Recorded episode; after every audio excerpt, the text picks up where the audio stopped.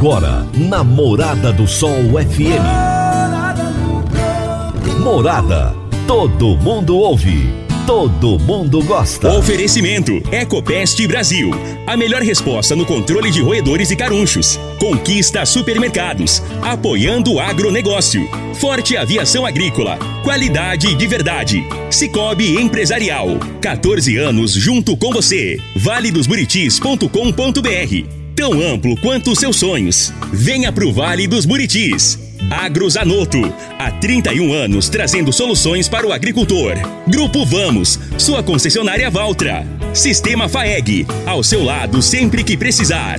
Madeireira Rio Verde, o melhor preço da região. Divino Ronaldo, a voz do campo. Boa tarde, meu povo do agro, boa tarde, ouvintes do Morada no Campo, seu programa diário para falarmos do agronegócio de um jeito fácil, simples e descomplicado. Hoje é quinta-feira, dia 6 de janeiro de 2022, dia de Santo Reis. É, o Santos Reis, gente, se comemora nesse 6 de janeiro. A minha entrevistada de hoje será Carolina Farias, zootecnista, mestre em ciência e tecnologia animal doutora em aquicultura pelo Centro de, Aqu de Aquicultura e gerente de vendas para aquicultura da Alltech do Brasil. E o tema da nossa entrevista será a realidade da aquicultura brasileira. É a primeira vez nesse programa que nós vamos falar de peixes, de pescados. Então você que gosta de peixe, fique ligado nessa entrevista com a Carolina Farias daqui a pouquinho. Você está ouvindo Namorada do Sol FM. Meu amigo, minha amiga, tem coisa melhor do que você levar para casa produtos fresquinhos e de qualidade. O Conquista Supermercados apoia o agro e oferece aos seus clientes produtos selecionados, direto do campo, como carnes, hortifrutis e uma seção completa de queijos e vinhos para deixar a sua mesa ainda mais bonita e saudável. Conquista supermercados. O agro também é o nosso negócio. Toda quinta-feira, o consultor de mercado, N. Fernandes, nos fala sobre mercado agrícola. Agora no Morada no Campo, Mercado Agrícola. Por quem conhece do assunto, o consultor de mercado Enio Fernandes. Caríssimos e caríssimos, o mercado de commodities agrícolas é um dos mercados de maior risco no mundo. Os produtores que estão no Cerrado Brasileiro, que viram as chuvas chegarem no momento ideal e continuam a ver essas chuvas, viram ainda temperaturas elevadas, ou seja, alta umidade e alta temperatura, o que é altamente positivo para o bom desenvolvimento vegetativo das plantas.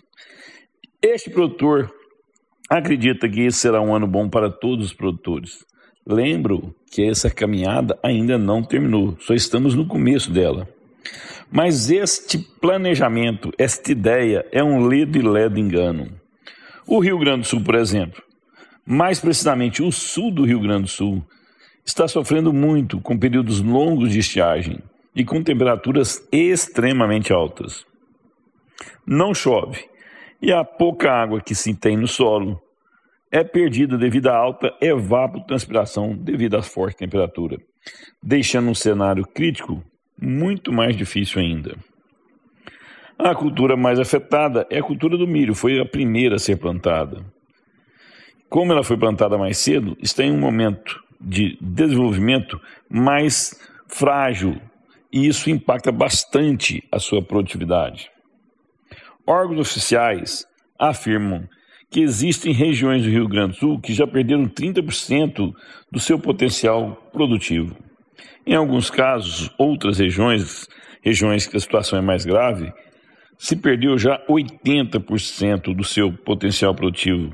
Ou seja, o milho do Rio Grande do Sul está sofrendo bastante. A realidade não é igual em todo o estado do Rio Grande do Sul. Quanto mais ao sul do Rio Grande do Sul, mais seco e temperaturas mais altas. Na região leste do estado, ocorreram chuvas. A safra do Rio Grande do Sul de milho já está bastante comprometida. No caso da soja, o estado ainda falta plantar algo como 20 a 25% de sua área de soja. As operações estão paralisadas. Estão paralisadas devido à falta de chuvas. Que o clima ajude os produtores gaúchos a encontrarem uma boa safra e um ano de resultado positivo. Enio Fernandes, Terra Agronegócios. Obrigado. Enio, um abraço para você e um feliz ano novo. Tamo junto em 2022.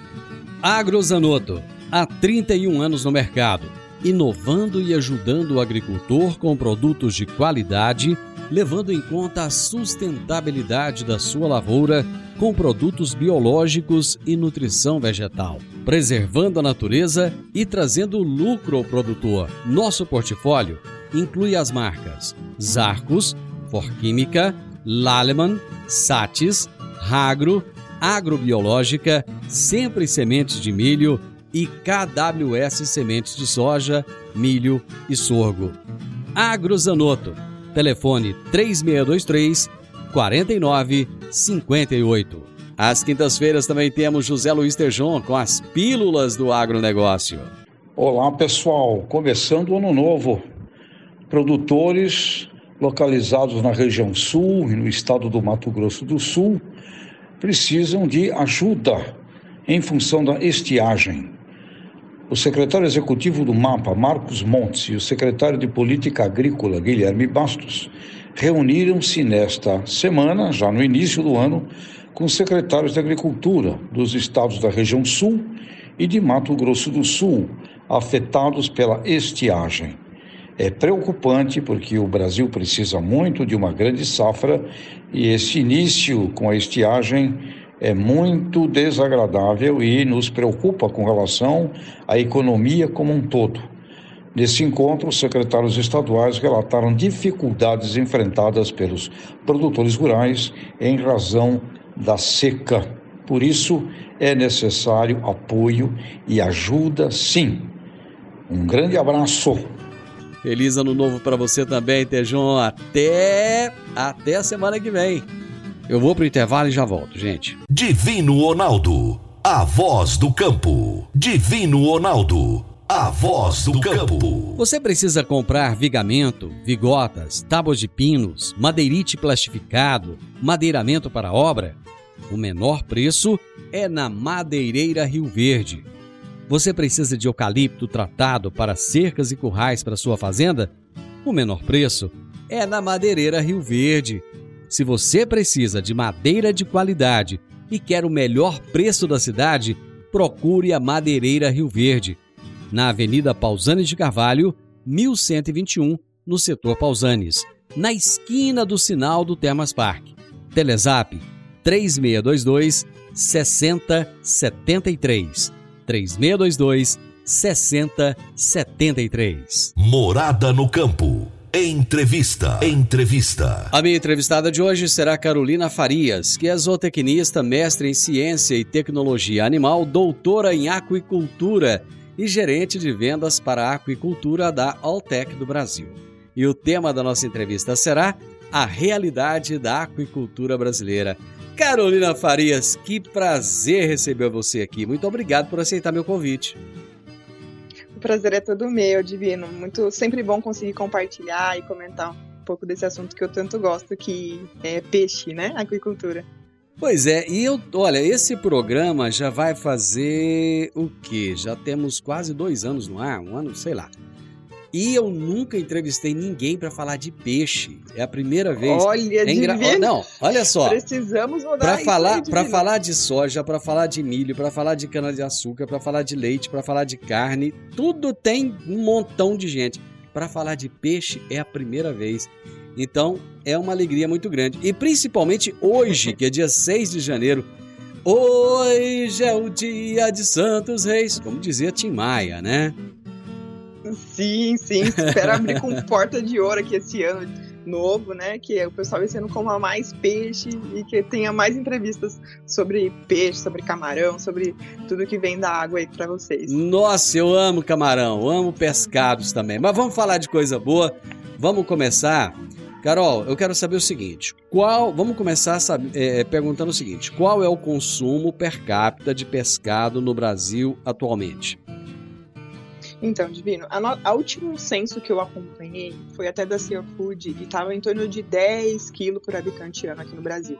a recomendação da FAO é de 12 quilos habitante ano. Então a média do Brasil acaba sendo um pouco abaixo do que seria o ideal. É, algumas re outras regiões, que nem é, Manaus, né, que culturalmente se come mais peixe, né, a proteína, essa proteína está mais presente no prato do, do consumidor, essa média é maior, mas uma média nacional seria 10 é, quilos habitante ano. Só que eu acredito, particularmente, que essa média caia no próximo censo. Né? Então, Sério? Pandemia, sim, infelizmente. Hum. a gente teve um ano de pandemia e acaba que a proteína é uma proteína um pouco mais cara, diríamos assim, né? E por conta disso, eu acredito que o próximo censo a gente vai espera aí nos próximos meses ter já esse dado e aí eu vou te chamar, te me convidar para falar de, de novo sobre isso e a gente fala sobre isso. É, eu acredito que seja abaixo de 10. Então se, então se convide que eu aceito o convite, tá bom? Pronto. Carol, olha, só para você ter uma noção, em 2008 o Brasil consumia 36 quilos de carne bovina por pessoa ano. Hoje eu Olha não, a diferença, eu não, eu não né, gente? gente, vamos comer peixe. Pois eu é. Eu também não tenho, eu acabo não tendo de parece peixe, que, mas sim, é maior. Parece que o brasileiro não tem esse hábito, né? De comer sim, peixe. Culturalmente. Né? É uma... Culturalmente, sim, divino. É, a gente é bem aquém do, do, do ideal. É, algumas, algumas alterações eu acredito que até sejam benéficas, que nem, por exemplo, eu moro numa cidade pequena no interior de São Paulo e aqui na região não existia restaurante japonês, por exemplo. Hum. De, nos últimos quatro, três anos, eu acho que eu consigo comprar em três, quatro restaurantes. Então surgiram, né? Uhum. Esse, essa entrada da cultura, que é uma cultura que come bastante peixe, entrou no, na realidade do brasileiro, digamos assim, e fez com que aumentasse bastante né, esse consumo, mas ainda abaixo do ideal. Mas se você comparar com outras proteínas, o peixe ainda é menor do que, do, do que carne de, de suíno, de aves ou bovina. Pois é, o brasileiro ainda acha que peixe é para ser consumido na Semana Santa só? Olha, é, eu acredito que não, porque é bem distribuído, assim, né? ah. né? Claro que se a gente for parar para pensar, é, o, o, a venda de peixe é bem mais concentrada na Semana Santa, né? Durante uhum. a quaresma, durante a Semana Santa. Mas a gente tem, o mercado tenta também se controlar isso, a gente faz, tem uma semana em setembro que a gente fala Semana do Peixe, que é um incentivo para o consumidor comprar peixe. Normalmente essa semana o peixe fica mais, mais em conta, né? mais acessível para o consumidor. Eu acredito que isso está equilibrando mais, mas é claro que a realidade é, acaba apresentando que isso é bem mais representativo dentro da Semana Santa, a venda de peixe. Pois é, eu fiquei sabendo, é, essa informação eu obtive no mês passado, mês de dezembro que de Manaus a Porto Alegre são mais de 7 mil quilômetros. Acho que é isso mesmo, mas não sei se são 7 ou 8 mil quilômetros. É uma coisa assim. Acho que são mais de 7 mil quilômetros. É, isso por água, né? Lógico. É muita água. O nosso litoral ele é imenso, né? Fora a quantidade de rios. O Brasil é muito rico em rios, né? Em especial na região norte, mas em todas as regiões tem rios grandiosos, muitas represas, tem muito, muita hidrelétrica. Como é que está a nossa aquicultura? Então, Divino, a gente tem alguns problemas. O, produtor em si, né, quem quer investir na produção, quem quer começar a produzir peixe, ainda sofre ainda com legalização no Brasil, é tudo um pouco burocrático. Já melhorou bastante, mas a gente precisa melhorar mais. Né? Tem algumas águas que não são permitidas, não é todas as águas que são permitidas, todas as espécies. Mas é claro, a gente tem clima, tem água, tem matéria-prima para insumo, né, para produção de ração. Então a gente tem o básico da necessidade, né? A gente tem o que é necessário para nos destacarmos na exportação de pescado, né, de todas as espécies de peixes de cultivo para o mundo. Espero que isso aconteça dentro de poucos anos. Pois é, mas o Brasil ele, ele é autossuficiente. Esses 10 quilos é, per capita que a gente consome, você disse que deve cair, eu espero que não. É, é, nós pescamos todo ele aqui no Brasil ou não? Nós precisamos de importar? Grande parte sim, tá? Existem algumas espécies que a gente não produz, que nem o salmão, que é muito representativo na comida japonesa também. O salmão é mais, é, é mais é chileno, não é? Sim, sim. Sim. Então, é, algumas espécies a gente não produz aqui, mas é, a gente começou a exportar, estamos, estamos exportando, então eu, eu diria que a gente consegue manter bem com o que a gente tem, com a produção que a gente tem aqui. Engraçado, o brasileiro gosta muito de bacalhau, né? Também, que a gente não produz. Pois é, olha, ó, veja bem, o também. salmão é um dos que fazem aí sucesso na culinária japonesa. A gente basicamente importa aí da, da do Chile. Né? O bacalhau é, de onde que a gente Vem importa de Portugal, bacalhau? verdadeiro, né? De, de Portugal, Portugal, verdadeiro mesmo né? de Portugal. É. Tem na Noruega também, não tem? Sim, Noruega. Ele é um peixe, ele não é um peixe de cultivo, né? Maioria Ah. acaba sendo extrativo, extra, extraído da natureza. Ah, é? E o brasileiro gosta de coisa que vem de fora. Agora, aí entra uma outra dúvida. Quando se fala em peixe aqui no Brasil, lembra-se muito da tilápia, né? Parece que todo Sim. criatório é de tilápia. Por que isso, hein? Olha, a tilápia, ela tem várias, algumas vantagens que fazem isso, né? Pra quem não sabe, a tilápia é um peixe exótico. O que é um peixe exótico? É um peixe que não é nativo do Brasil. Então, ah, não é um, um- a gente trouxe de fora, né? A gente trouxe da África. E no começo, a história dela é até interessante, no começo o pessoal não gostava muito da tilápia, porque não conhecia muito do manejo dela. Ah, é? É uma espécie que, assim, ela ficava muito pequenininha, aí falava assim, esse peixe pequeno não, não dá certo, porque ela tem, ela reproduz muito rápido e, e ela é muito boa pra isso, né? Com três meses ela já tá reproduzindo, se você não fizer a sexagem, né? Ou seja, se você não criar sua macho, e aí você não consegue ter um, um peso ideal, Ah. né, pra esse animal.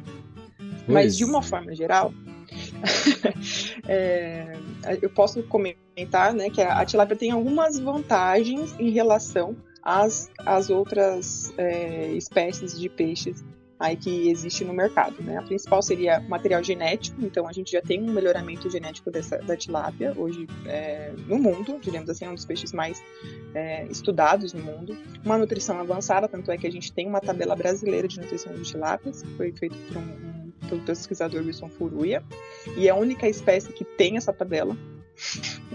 Já é Olha uma grande vantagem, né? Aham. É, sim, na questão da nutrição. E as técnicas de manejo, de reprodução, já são muito mais avançadas, né? Já, já estão bem padronizadas. Ah, Isso são legal. algumas vantagens na produção. Quando a gente pensa na comercialização, ela tem uma excelente aceitabilidade né, do consumidor final, somente em grandes centros, né, é, grandes capitais, por ter, por ser versátil e por ser de fácil preparo. né? Hum. Até a- eu converso bastante com a nossa consultora Luciana Lacerda e ela tem uma noção um pouco maior em relação a essa ponta do mercado e a gente conversando ela sempre fala que a tilápia é a menina do- dos olhos dos grandes, das- dos grandes varejistas. Olha né? só. Olha só. Sim. eu vou, deixa eu ir pro intervalo, que eu já tô aqui um pouquinho atrasado. A gente volta já já com essa história da tilápia que eu gostei. Rapidinho. Quer um presente para a vida toda? Inicie o sonho da sua fluência definitiva em inglês. Comece a estudar agora. Pague somente em fevereiro. Para mais informações, entre em contato com a Park Education 99284 6513 99284 6513 Park Education. Divino Ronaldo, a voz do campo. Divino Ronaldo, a voz do campo. Está na hora de você começar a construir a sua nova casa em um condomínio fechado. Você já conhece o Vale dos Buritis e toda a sua infraestrutura? Imagine a sua casa em um lote de 1.200 metros quadrados, em uma área verde, cheia de energia positiva, muita natureza e áreas de convivência. Conheça o condomínio fechado Vale dos Buritis e toda a infraestrutura. Compare, você vai se surpreender. Comece a construir agora. Procure a Rocha Imóveis no 3621 0943. Morada no campo. Entrevista. Entrevista. Então, estou conversando hoje com a Carolina Farias, zootecnista, mestre em ciência e tecnologia animal, doutora em aquicultura e gerente de vendas para a aquicultura da Altec do Brasil. E estamos falando sobre a realidade da aquicultura brasileira. Eu disse para ela lá no início, ela gostou da brincadeira, né? Eu disse que ela é a primeira pessoa que vem aqui no programa para falar de peixe. E ela falou: olha, tá precisando levar mais gente aí para falar de peixe. Então, descobri que o brasileiro come em torno de 10 quilos de peixe por ano. É um, é, comparado com carne bovina, suína e de frango, é muito pouco, mas isso tem melhorado, né? E ela estava falando da tilápia. É, é, a comida japonesa eu acho que deu também um, um significado diferente para tilápia no Brasil, né, Carolina? Sim, o pessoal gosta bastante de ceviche, né? Eu adoro. É, o ceviche, ceviche tem aquele filé, tem aquele acaba sendo filézinho ali da tilápia também, né? Sim, o filé é um, é um produto mais fácil de preparar, né? Você pega o filézinho pronto, faz grelhado. O pessoal que gosta de uma vida mais saudável, que gosta de fazer uma dieta bem equilibrada, todo nutricionista vai colocar uma proteína de peixe no cardápio para melhorar e nutrir bem quem, quem quem gosta, né? Quem gosta de fazer atividade física, quem gosta de cuidar da saúde. Sabe o que, que eu conheci lá em Minas Gerais? Eu não conhecia. E eu estive na região de Monte Verde, Minas Gerais, não sei se você conhece, e lá tem o trutário. Sim! Sim. e olha que delícia Sim. que é a truta. Frutas. É um, é um peixe Nossa, de água fria, né? Sim, você foi conhecer os racers, que é um sistema de produção que é umas, uns círculos assim de concreto. Isso, isso. Lá, tem, lá tem um, um, criador. Ou retângulos de concreto. Tem um criador lá que se chama Paulo das Trutas. E esse Paulo, ele tem lá vários tanques desses. Como é que é o nome do tanque? Tem racers, que são, são tanques de concreto que tem uma, uma troca muito rápida de água. Isso. Chama racers. E, e, a água lá, a água ela desce da montanha em torno aí, acho que 17, 18 graus. Sim. Você vê que beleza que é. E o cara, tem, e o cara é tão esperto que ele montou o um restaurante. Ah, é sim, né? Já aproveita e já comercializa. Mas é, sim, o pessoal gosta bastante de truta. Não, é, a truta acaba não não sendo tendo uma produção tão expressiva que nem a tilápia, né? Que é a outra espécie que eu comentei, mas é uma delícia. Acho que até pelo adoro. clima do Brasil, né? É, poucos lugares Sim, que são é. frios. A né? região ali de que é, é divisa de São Paulo e Minas, isso, Minas que, que acaba, Rio de Janeiro tem alguns criatórios também. Essas regiões mais montanhosas que, que são, são poucas, infelizmente, que daria para são mais aceitáveis, diríamos assim, para esse cultivo, né? Pois é. Lá no bloco anterior eu estava falando da quantidade de rios, de, de de represas, de usinas, de, de mar que nós temos, né? E qual que é o potencial de desenvolvimento do Brasil para a aquicultura no mundo? Então, é, não só a aquicultura, né, mas acaba que todos os cultivos sofreram um pouco com alguns problemas, questão de matéria-prima, questão de aumento de, né, de, de insumos todas as culturas acabam sofrendo muito, mas eu acredito que aqui no Brasil a gente tem excelentes perspectivas, né, expectativas para os próximos anos. A gente observou uma entrada forte de cooperativas no setor, é, o, o, o, setor, né? Então, se só fazia ração, começou também a bater, começou a também produzir alivino, né? É, começou a profissionalizar mais o setor, colocar mais tec, técnica, né? Tecnificar mais o setor. Então, a gente acredita que seja bastante animador aí para os próximos anos, é, questão de exportação e também questão de, de, de aumento de, de, produto interno aqui no Brasil. Eu vou, eu vou te é, vou fazer um comentário aqui, mas eu não sei se eu estou falando besteira ou não. Parece que o, o, estado do Brasil que mais produz peixe é o Paraná. É isso mesmo? Paraná. Paraná. Eu falo que o Paraná eles arrancam água de pedra. Os caras são extremamente profissionais. A região oeste, que é a principal é, região produtora, é uma, dos, uma das maiores produtoras de aves, uma das maiores produtoras de suínos e uma das maiores produtoras de peixe do Brasil. Pois é, A questão do fera. cooperativismo é fantástico. Não, é, é fantástico. Culturalmente, sabe, Divino? Eu falo que, assim, é o cara que ele acorda, ele olha pro tanque dele, se o peixe dele não tiver, se tiver qualquer, qualquer tipo de problema, ele tá, ele tá olhando, entendeu? Ele é o. dono cooperado tá ali, tá olhando todo momento. Legal, né? E o olho do, o olho do dono engorda o peixe. Engorda o peixe? pois é. peixe, né? Ele tem um cuidado totalmente diferente, ele, ele vivencia aquela realidade, né? Então, eu sou fã do pessoal lá do Paraná.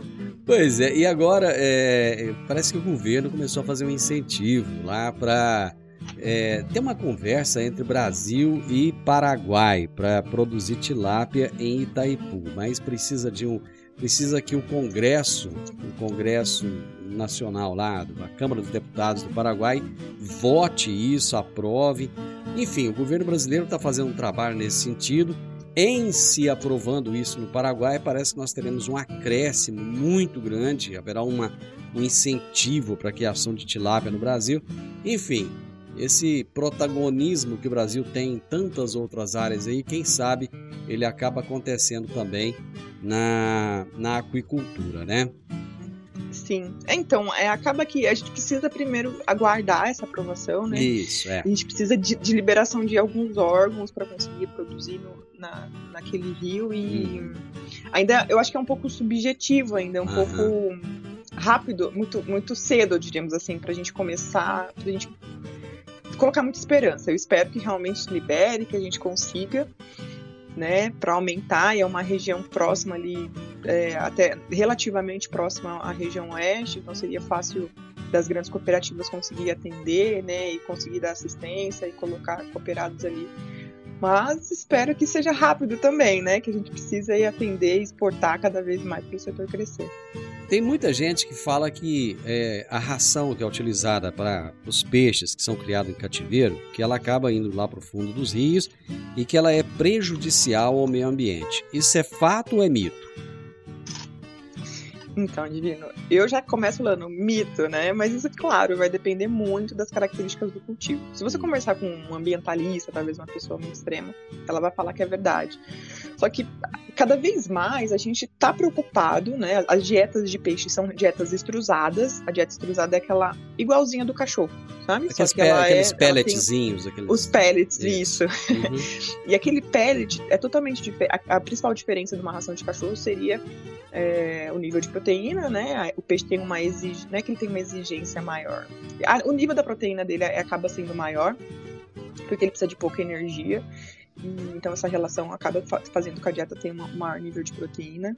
E é uma ração que tem um, nível de amido alto para ela poder flutuar. Então uhum. se você jogar uma, se você um dia quem estiver escutando e tiver a oportunidade de um dia acompanhar um raçoamento, né, a alimentação dos peixes, vai ver que ela boia por um tempo. Eu já fiz isso no Pesca então, e Pague. É, então assim, dá tempo do animal pegar a ração, porque do jeito que eu já vi algumas pessoas para falar, parece que você tá jogando água para ir pro fundo do viveiro. Na verdade, não é assim, né? A maioria, a grande maioria dos pellets do animal consome. E o que vai, pode ir pro fundo é são os dejetos, né? Os dejetos, que é o animal comeu e defecou, e aí o, o, a, o resto que o animal não conseguiu aproveitar, pode realmente ir mas as dietas estão cada vez mais elaboradas, né, para ser o mais aproveitada possível, né, com alta digestibilidade, com aditivos para melhorar a saúde, não ter é, muito esse, essa excreta, no, tanto no, em rios quanto nos tanque-redes, e assim, não prejudicando o ambiente. E é também importante falar, comentar que a produção é, do peixe, ela também está dependente de, uma, de um bom ambiente, né, o peixe é autodependente, o desempenho do animal a saúde do animal, tudo vai estar tá linkado com a qualidade de água. Uhum. Então, se eu tiver um braço de um rio, um tanque escavado eutrofizado, né, com uma qualidade não boa, uma baixa qualidade de água, eu prejudico também a, produtividade, a sanidade e a competitividade do cultivo. Então, os, os piscicultores não querem uma água eutrofizada, eles vão cuidar para que essa água seja a melhor possível para os animais. Eu vou para o intervalo de novo. Já já eu tô de volta. A Forte Aviação Agrícola está contratando auxiliar de pista, motorista de caminhão e técnico agrícola. São grandes oportunidades de trabalho para você começar 2022 já trabalhando em uma empresa consagrada e que valoriza os seus colaboradores. Você que está me ouvindo aí agora, se estiver interessado, você dá uma chegadinha lá no escritório da Forte Aviação Agrícola, com o currículo em mãos Fica na Rua Goiânia, número 2156, no Jardim Goiás, um pouco antes ali da Avenida João Belo, tá bom?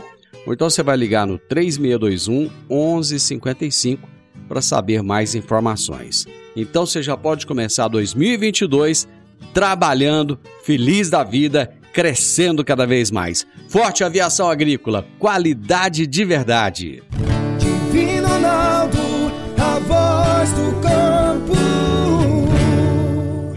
Divino Ronaldo, a voz do campo. Dicas para você aplicar bem o seu dinheiro. O Cicobi Empresarial oferece as modalidades de aplicação em RDC, Recibo de Depósito Cooperativo, LCA, Letra de Crédito do Agronegócio, e LCI, Letra de Crédito Imobiliário, e também a poupança.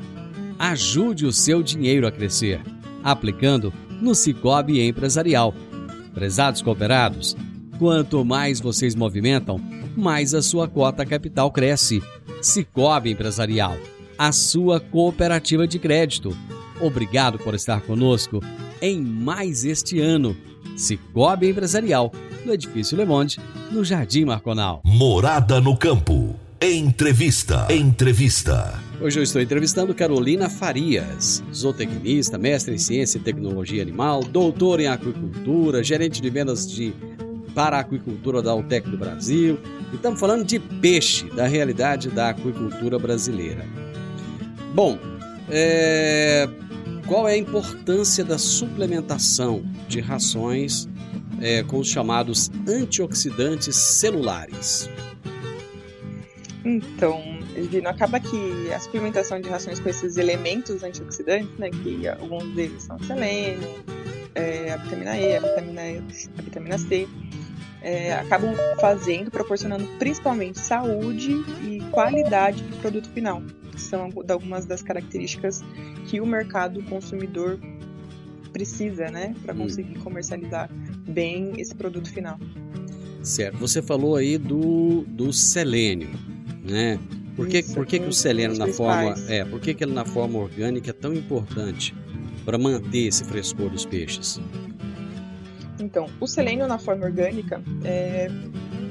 Primeiro, né, o selênio na forma inorgânica ele pode ser altamente tóxico para o animal, se eu não se eu não tiver, se não tiver protegido, né? A forma orgânica nada mais é do que uma proteção para esse mineral não interagir entre os não interagir com o que tenha carga dentro da dieta, né? Então, se a gente pensar que tem cargas, vitaminas, as enzimas, compostos antioxidantes, vários nutrientes dentro da dieta podem ter carga e reagir com esse mineral.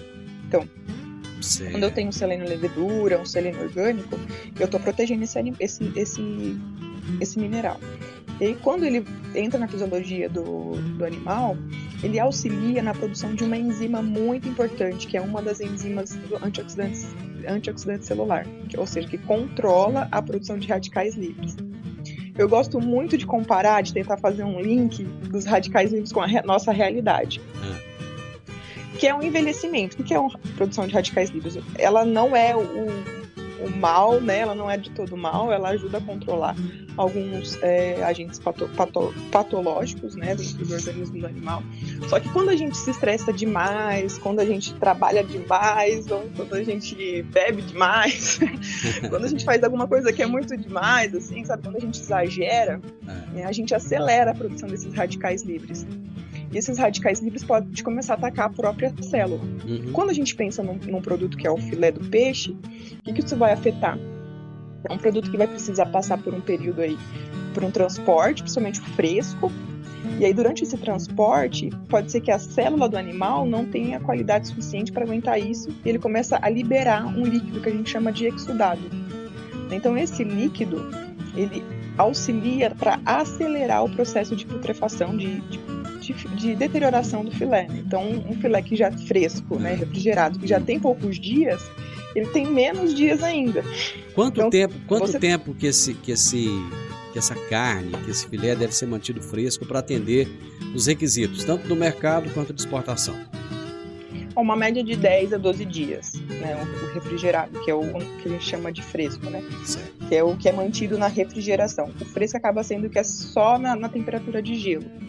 É, então, você ter esses 10, 12 dias, se você diminuir, tá de 2, 3 dias, isso que já é pouco, né? 10 dias é pouco uhum. para você comercializar uma carne. Às vezes é o, é o que precisa para conseguir vender aquele filé. Então, você ter uma saúde integral do, do animal, né? Auxiliando a fisiologia do animal a controlar esses radicais livres, porque diferente da nossa realidade, né? O animal na produção ele não escolhe se estressar, né? Uhum. É o estresse do manejo que estressa ele, é o estresse uhum. das biometrias, é o estresse da alimentação, é o estresse da, da temperatura, a oscilação de temperatura, e muita da, muitos dos fatores que a gente não controla. Então, se você ajudar o animal a controlar aquilo, a controlar os prejuízos decorrentes do estresse dele, você vai estar auxiliando também para a qualidade do produto final. Me tira uma curiosidade aqui. Parece que o principal sintoma para eu saber se o peixe está bom ou não é o cheiro. É ou não?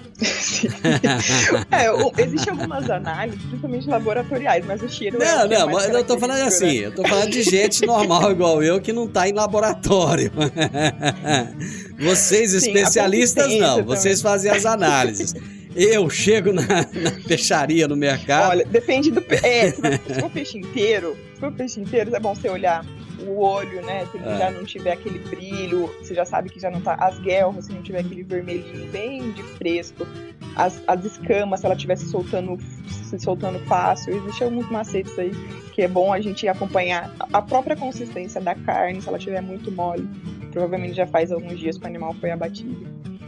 Mas o cheiro também é, é um indicativo. E o cheiro. Né? É que o, gelo, o, o, cheiro, às vezes, você consegue enganar, né? Divino. Você colocar é. bastante gelo, assim, às vezes engana, camufla. Nossa, eu, eu, eu morei, eu morei, eu morei em Aracaju e eu lembro que naquele tempo, já tem muitos anos isso, eu ia no mercado, mas aquele cheiro de peixe era ruim, sabe? Sim, era uma coisa muito sim. agradável, não. No frigorífico também não é muito agradável.